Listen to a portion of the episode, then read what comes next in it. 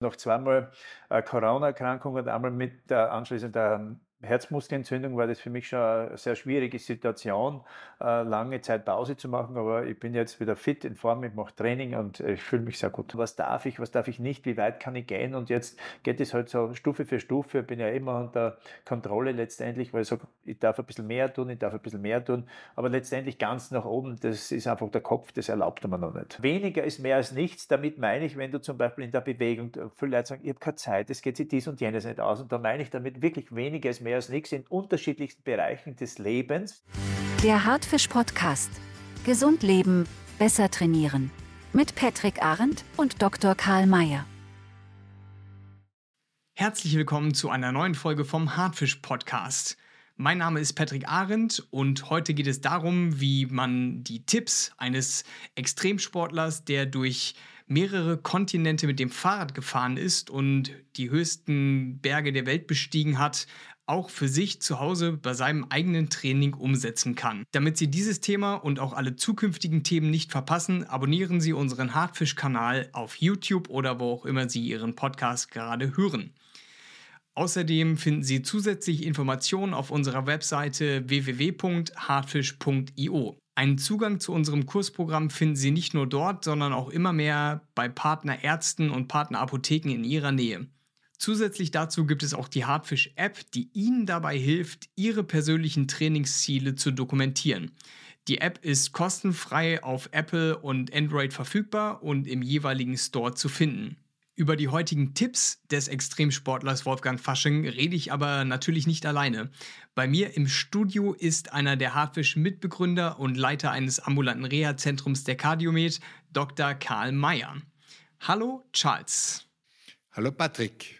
Ich habe im Intro von ihm erzählt, aber erzähl uns doch mal, wer ist Wolfgang Fasching überhaupt? Also Wolfgang Fasching ist ein Hochleistungssportler, der mehrmals am Rennen durch Amerika von der Westküste zur Ostküste in acht Tagen teilgenommen hat und dieses Rennen auch mehrmals gewonnen hat. Er hat die Kontinente durchquert äh, von äh, Gibraltar bis Norwegen und er hat äh, Russland durchquert von Vladivostok bis St. Petersburg am Fahrrad, äh, hat auch alle höchsten Berge aller sechs Kontinente bestiegen. Ähm, ich habe mit Wolfgang Fasching ein sehr entspanntes Interview geführt und stelle ihn am Beginn dieses Interviews noch besser vor. Er bringt unglaubliche Leistungen und hat damit auch gesundheitlichen Rückschlägen zu kämpfen. Er zeigt uns allen, was eben doch möglich ist. Aber was Wolfgang in seinen Wettkämpfen und Extremleistungen macht, ist doch irgendwie nicht gesund aus gesundheitlicher Sicht. Wieso soll denn das, was er macht, für uns normalos zu Hause von Nutzen sein? Was können wir aus seinen Erfahrungen lernen? Also, dass Sport und vor allem extreme Ausbelastungen meist nicht wirklich gesund sind, das weiß auch Wolfgang Fasching und betont das auch in unserem Video. Das Training, welches Wolfgang Fasching absolviert, um seine Herausforderung meistern zu können und dabei auch gesund zu bleiben, gehorcht aber denselben Prinzipien, welche wir alle beachten sollten, insbesondere wenn medizinisches Training zur Vorbeugung und Behandlung von Krankheiten eingesetzt wird. Dann würde ich sagen, hören wir uns doch einmal an, was Wolfgang in dem Interview mit dir zu sagen hat. Und danach hören wir uns hier wieder. Mein heutiger Gast ist Wolfgang Fasching, ein österreichischer Extremsportler, Buchautor und Seminarleiter. Das Thema des Podcasts ist der Einsatz von Training im Hochleistungssport und der Einsatz von Training in der Therapie. Die sportlichen Erfolge von Wolfgang Fasching aufzuzählen, würde jetzt den Rahmen sprengen. Er hat dreimal das Rennen durch Amerika gewonnen, von Westen zum Osten, der Vereinigten Staaten in acht Tagen, praktisch ohne Schlaf oder sonstige Pause. Er ist Weltrekordhalter in 12, 24 und zweimal 24 Stunden Rennen, Weltrekordhalter im Radrennen durch Australien, hat die höchsten Berge aller Kontinente bestiegen, inklusive Mount Everest. Und zudem erhält er auf der Basis dieser Erfahrungen jetzt Motivations- und Erlebnisseminare und hat einige Bücher geschrieben. Wolfgang, wie geht's dir jetzt? Wir haben jetzt einen Leistungstest gemacht mit dir. Wie fühlst du dich jetzt nach diesem Test? Ja, erstmal herzlichen Dank für die Einladung, lieber Karl, dass ich hier sein darf und mit dir diesen Podcast durchführen darf. Ja, es geht mir echt gut. Also noch zweimal äh, Corona-Erkrankung und einmal mit dazugehörend, also dazugehörend würde jetzt schlecht sein, aber mit der anschließenden Herzmuskelentzündung war das für mich schon eine sehr schwierige Situation, äh, lange Zeit Pause zu machen, aber ich bin jetzt wieder fit in Form, ich mache Training und ich fühle mich sehr gut. Also du hast dich wieder auftrainieren müssen und das ist ja ein, Klass ein klassisches Thema, Einsatz von Training in der Therapie, auch bei Herzmuskelentzündungen und Einsatz von Training wieder hin zum Hochleistungssport. Wie weit bist du jetzt auf diesem Weg? Hast du das Gefühl, du bist schon wieder auf einem Leistungsniveau wie vor dieser Myokarditis? Also erstmal, es war für mich eine sehr schwierige Situation, einfach voll aus dem Training heraus plötzlich die äh, Herzmuskelentzündung diagnostiziert bekommen zu haben. Das heißt, dann sieben Monate wirklich gar nichts tun und ich war wirklich in Bewegung, ich war in Form, also fast in Hochform, weil ich ein Projekt vorbereitet habe und dann plötzlich sieben Monate nur spazieren gehen. Also das war für mich wirklich eine sehr schwer zu ertragende Situation, aber äh, sie gehört einfach dazu, da braucht man verdammt viel Geduld und natürlich auch Disziplin und das Vertrauen in den Arzt, dass man sagt, okay, okay, es ist so, äh, jetzt muss ich mit dem einfach umgehen und dann wieder vorsichtig beginnen mit dem Training. Also das ist schon einfach wirklich ein, für mich war es eine sehr schwierige Situation. Was darf ich, was darf ich nicht, wie weit kann ich gehen? Und jetzt geht es halt so Stufe für Stufe. Bin ja immer unter Kontrolle letztendlich, weil ich sage, ich darf ein bisschen mehr tun, ich darf ein bisschen mehr tun. Aber letztendlich ganz nach oben, das ist einfach der Kopf, das erlaubt man noch nicht. Ist wahrscheinlich auch richtig so. Es ist noch nicht ganz zu Ende der Trainingswiederaufbau für einen Hochleistungssportler. Aber wie motivierst du dich jetzt zu täglichem Training? Es gibt ja auch Tage, wo es nicht so lustig ist, wo das Wetter nicht so schön ist, um Radfahren zu gehen. Und wie, wie, wie motivierst du dich dann im Keller auf deinem äh, Ergometer dein Training zu machen? Also für mich war das nie grundsätzlich eine Frage der Motivation, weil bis dato, als ich Wettkampfsportler war, hat man ein Ziel. Und das Ziel äh, ordnet man ziemlich viele Dinge unter. Und da gehört einfach das Training dazu, egal ob es einmal schön ist, ob es äh, Wetter nicht so schön ist, das bei Regen. Also mittlerweile gibt es ja un irrsinnig viele Möglichkeiten, äh, sozusagen den Sport zu betreiben, wenn man Radfahrer ist. Also bei gutem Wetter fahre ich natürlich draußen, aber es gibt, wie du ansprichst, den Keller sozusagen. Für andere ist es nicht der Keller, sondern ein anderer Raum, wo ich einfach einen Fitnessraum habe, wo ich meinen Ergometer aufgestellt habe, wo ich eine Rolle habe und dann trainiert man dort einfach äh, sein Programm runter. Also für mich war das nie eine Frage der Motivation. Also auch wenn es Tage gibt, wo es vielleicht nicht so lustig ist, aber grundsätzlich äh, mit einem klaren Ziel, das du hast, bist du motiviert. Also diese Frage ist für mich wirklich kaum gestellt, dass ich sage, ich stehe in der Früh auf und sage, wie kann ich mich motivieren, dass ich halt mein Training mache. Das, die, die Frage gibt es nicht. Führst du auch ein Trainingstagebuch, wo du aufschreibst, was du trainierst, wie viel du trainierst, in welche Intensität du trainierst und was du dabei empfindest? Also ganz früher habe ich das ja wirklich handschriftlich gemacht, also ein Trainingstagebuch geführt. Heutzutage in der Zeitalter der Digitalisierung macht man das ja alles über den Computer. Letztendlich gibt man dann alle Daten ein, die es so gibt und auch, wie du sagst, wie man sich fühlt, das gehört auch dazu. Ich mache das heute halt mit fünf unterschiedlichen Smileys, wo ich mir dann ankreuzen kann, super toll und nicht so toll und war halt überhaupt nicht toll. Also diesen Smiley habe ich auch noch nie gebraucht. Also Smiley oder dieses Emoji, wie man sagt, habe ich noch nie gebraucht, Gott sei Dank. Also, also das für schon Buch und auch die Strecke letztendlich lässt sich das heutzutage wirklich sehr gut vergleichen oder hin, äh, zumindest einmal hineingeben in ein Programm und dann im Nachhinein gut vergleichen, wo war ich letztes Jahr und das macht da irgendwie Sinn und das ist ein bisschen eine Spielerei. Machst du als Radfahrer auch Ausgleichstraining, so im Hinblick auf die trainierbaren motorischen Grundleistungsfähigkeiten? Also wie wichtig ist für dich Beweglichkeit und Kraft? Also ich würde diese Sache in drei Phasen einteilen. Bei mir als junger Sportler, als Leistungssportler, da habe ich nach jedem Training 15 bis 20 Minuten äh, Stretching gemacht. Das war wirklich, das hat zum Training dazugehört. Mhm. Später bin ich dann ein bisschen fauler geworden und habe einfach nur mehr den Sport gemacht. Das heißt einerseits Radfahren, andererseits Bergsteigen. Und jetzt in den letzten vier, fünf Jahren bin ich wieder dort, wo ich sage, okay, ich spüre das, dass man oft einmal so mit den Muskeln ein bisschen eine Verkürzung hat, dass die Beweglichkeit, die Koordination nicht ganz so passt. Also ich mache jetzt regelmäßig auch nach dem Training oder oft einmal sehr in der Früh schon äh, im Keller wiederum äh, haben wir so einen Trainingsraum eingerichtet und der, der mich motiviert, da runter zu gehen und dort äh, Kraft, Koordination und Beweglichkeit zu machen. Und das mache ich, sage ich mal, vier bis fünfmal die Woche und ziemlich äh, konsequent und diszipliniert. Großartig. Hast du eine Idee, warum so viele unserer Mitmenschen den Bewegungsdrang, den sie ja natürlicherweise als Kind gehabt haben, im, im Laufe der Jahre verlieren und dann sich kaum mehr bewegen wollen? Also ich kann es nicht ganz verstehen. Also ich bin ja letztendlich schon ein, ein Typ oder der sich gern bewegt, der sich gern draußen in der frischen Luft Luft bewegt. Aber was ich schon auch verstehen kann, wenn man es nie gemacht hat, dann wird es nie eine Gewohnheit. Und dann kenne ich auch ein bisschen von mir, wenn man träge wird und wenn man träge ist, dann mag man es schon gar nicht mehr machen. Also wenn man gar nie in diesen Zustand der Trägheit kommt, dann ist es wahrscheinlich viel einfacher und ich denke, es braucht einfach ein klares Ziel, es braucht ein bisschen eine Vorgabe. Letztendlich geht es auch in der Gruppe leichter, habe ich das Gefühl. Und eine Gruppe, da meine ich schon, wenn man einen Motivationspartner hat, einen Trainingspartner, da reicht eine Person schon, wenn man sich was ausmacht und wir machen gemeinsam. Dann ist man sicher leichter äh, motiviert, etwas zu tun und kommt gar nicht in diese Trägheit. Aber ich kann schon gut verstehen, wenn man es lange gemacht hat, dass man beim Anfangen, dass es äußerst schwierig ist.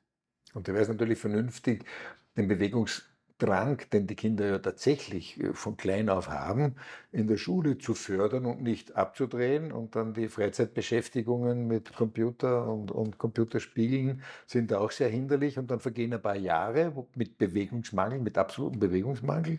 Und dann kommt natürlich die berufliche Situation dazu, wo Bewegung auch kaum mehr eine Rolle spielt. Großteil der heutzutage durchgeführten Arbeitsleistungen werden am Computer, werden im Sitzen erbracht. Und wie soll man dann wieder dazu kommen, sich zu erinnern, dass Bewegung in der Kindheit was Besonderes war und Bewegung in der Kindheit einfach dazugehört hat. Und jetzt soll man plötzlich wieder ein Bewegungsprogramm Programm machen. Ist natürlich auch schwierig.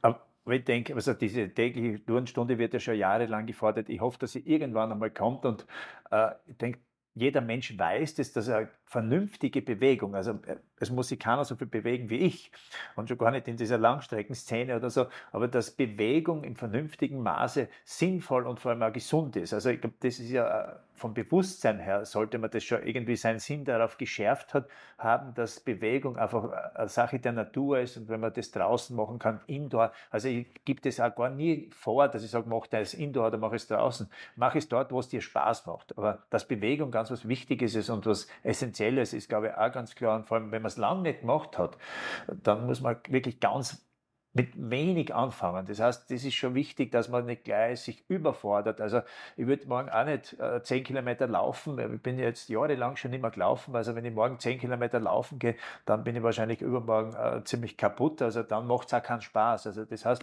ich muss mir selber die Chance geben, dass das, was ich mache, dass einen Spaß macht und dass es überschaubar ist. Und wenn ich sage, einen Liegestütz, dann mache ich halt nur einen. Und dann mache ich eine Woche lang nur einen Liegestütz. Aber ich mache vielleicht in der dritten und vierten Woche zwei Liegestütze und dann habe ich ein Erfolgserlebnis. Wenn ich sage, es, macht nur Sinn, wenn ich fünf oder zehn Liegestütze mache, dann fange ich gar nicht an, weil das schmerzt und macht auch keinen Spaß. Und das Erfolgserlebnis fällt dann nämlich auch. Also versuchen wir das ja auch in der Rehabilitation zu steuern. Da haben wir es ein bisschen leichter, weil das sind ja Patienten, die sind extern motiviert, dadurch, dass sie eben eine Erkrankung haben, ein Ereignis gehabt haben, irgendwas, was das Leben bedroht hat und da leichter dazu finden, Training wieder zu entdecken als Behandlungsmöglichkeit. Das versuchen wir auch einzuführen und aufzubauen über ein ganzes Jahr hinweg. Aber jemand, der nicht die Möglichkeit hat, in so einem Institut ein Rehabilitationsprogramm machen, hast du da das Gefühl, es könnten da, das ist jetzt sehr in und sehr modern, digitalisierte Bewegungsprogramme, Apps oder telemedizinische Schulungskurse helfen, das Trainingsprogramm wieder zu entdecken und ein, ein vernünftiges, gut dosiertes Trainingsprogramm wieder zu beginnen und aufzubauen? Also ich finde alle Systeme gut, die Menschen in Bewegung bringen. Also das ich schon mal für gut. Also ich kann es noch nicht verstehen, warum man sich nicht freiwillig gerne bewegt. Das sollte auch äh, Freude und Spaß machen. Also das ist für mich das, das Wichtigste.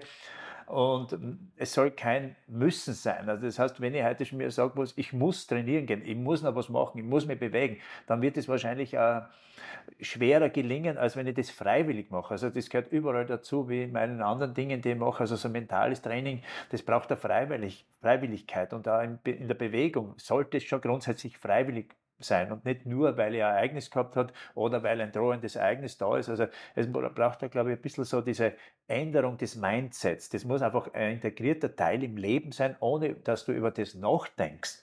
Also das heißt, wenn ich keinen Sport machen kann, keine Bewegung machen, kann, dann geht mir etwas ab. Es ist keine, keine Pflichterfüllung, sondern ich freue mich darauf. Es macht einfach Spaß. Und wenn man diese Hürde mal überwunden hat, wo es beginnt, Spaß zu machen, ja, dann will man gar nicht mehr aufhören damit. Vor allem, man ist, wenn man das Endziel sieht, man ist vitaler, man, ist, man lebt gesünder, man ist beweglicher, man ist koordinativer, man kann sich die Schuhbandel ganz gut binden, ohne dass man irgendwie einen Stuhl braucht. Das ist auch so einfache Dinge und das mache ich jetzt auch schon, wo ich jetzt auch schon bald 55 bin. Also zum Beispiel, dass man sich wirklich einfachste Übungen in den Alltag mit einbaut, wie zum Beispiel, dass man auf einem Bein steht und sich dabei die Zähne putzt. Also da verliert man nicht einmal eine Zeit und am nächsten Tag nehme ich halt den zweiten, das zweite Bein oder einfach irgendetwas macht, wo ich sage, da muss ich koordinativ irgendetwas tun. Und es macht dann doch Sinn, wenn man sich noch beweglich ist und äh, dass man nicht so, so steif und so starr ist. Ja, die Erhaltung von Beweglichkeit, Kraft und Ausdauer ist ja wahrscheinlich das Wichtigste, um ein wirklich zufriedenstellendes Alter zu erreichen. Wenn man pflegebedürftig wird, bettlägerig wird, sich nicht mehr rühren kann, dann ist leider die Lebensqualität vorbei. Und das zu erhalten, ist, glaube ich, nicht so ein wirklich großes Problem. Der Aufwand ist nicht so wirklich groß. Ein, ein wesentlicher Satz, den ich mir von dir gemerkt habe, ist, ähm, ein bisschen was ist mehr als nichts.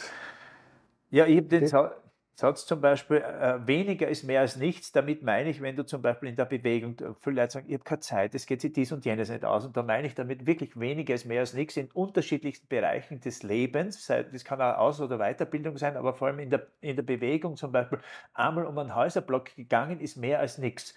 Äh, drei Kniebeugen machen ist mehr als nichts. Und wenn man das ständig macht, dann wird es auch zu einer Gewohnheit. Es soll ja zu einer Gewohnheit werden, was ich mache. Und nicht immer ständig, dass ich mich daran erinnern muss, dass ich was machen muss. Also, und das heißt, oh, wenn man nichts macht oder nur einen, eine einzige Sache, dann tut man mehr als nichts. Und das ist doch äh, schon ein erreichtes Ziel. Und wenn man das stetig, stetig macht, dann wird es einfach mehr und dann irgendwann ist es so im Alltag integriert, dass man nicht mehr darüber nachdenkt. Also wir sehen bei uns in der Rehabilitation, dass für jene, die diesen, diesen innerlichen Bewegungsdrang nicht verspüren und sich jetzt lange nicht bewegt haben, zu Beginn schon ein klares Programm mit einer definierten Struktur, mit einer genauen Dosis und mit einer gewissen Disziplin für eine gewisse Zeit lang sich daran zu halten, schon dazu beiträgt, dass es irgendwann einmal zu einer Routine wird und dann zu einer Gewohnheit, die möglicherweise dazu beiträgt, dass man das dann gern weitermacht so soll es ja sein. Und das ist für mich verständlich, wenn du was neu beginnst, weil du es machen musst, was du vorher nicht gemacht hast, dass es nicht so, so lustig und so leicht ist. Aber über diese Welle muss man einfach drüber kommen. Das, äh, das gehört einfach dazu. Das heißt, am Anfang sind die meisten Dinge schwer, bis sie leicht werden. Aber da muss man einfach drüber kommen. Das hat auch, glaube ich, viel damit zu tun, wie ich wie ist meine Einstellung, mein Mindset. Und das soll einfach helfen, dass ich einfach länger fit bleibe, dass ich gesund bleibe, dass ich etwas Positives, etwas Gutes für meinen Körper tue. Und mir ist dann ein Satz von dir in Erinnerung, also bei dir in der Ordination wäre, äh, da war ich topfit und gesund und du hast trotzdem gesagt, die Gesundheit ist etwas sehr Zerbrechliches. Und das äh, erinnert mich immer wieder, wenn ich selber irgendwie dort und da ein bisschen strauchle oder merke, es läuft nicht so rund. Die Gesundheit ist wirklich etwas sehr, sehr Zerbrechliches und äh, wart nicht darauf, bis es soweit ist, sondern vorbeugen und in einem gewissen Maße, glaube ich, tut jedem Menschen gut. Also äh, Bewegung, Ernährung und alles, was dazugehört. Da gibt es jetzt praktisch nichts mehr drauf zu sagen. du, vielen Dank für das Gespräch. Da war einiges dabei, was absolut brauchbar ist und war mir eine große Freude. Vielen herzlichen Dank für die Einladung. Ich glaube, die wichtigste Nachricht, die ich aus Wolfgangs Interview mitgenommen habe, ist, dass er gesagt hat, ein bisschen Training ist besser als kein Training. Siehst du das genauso? Aber natürlich, in jedem Fall.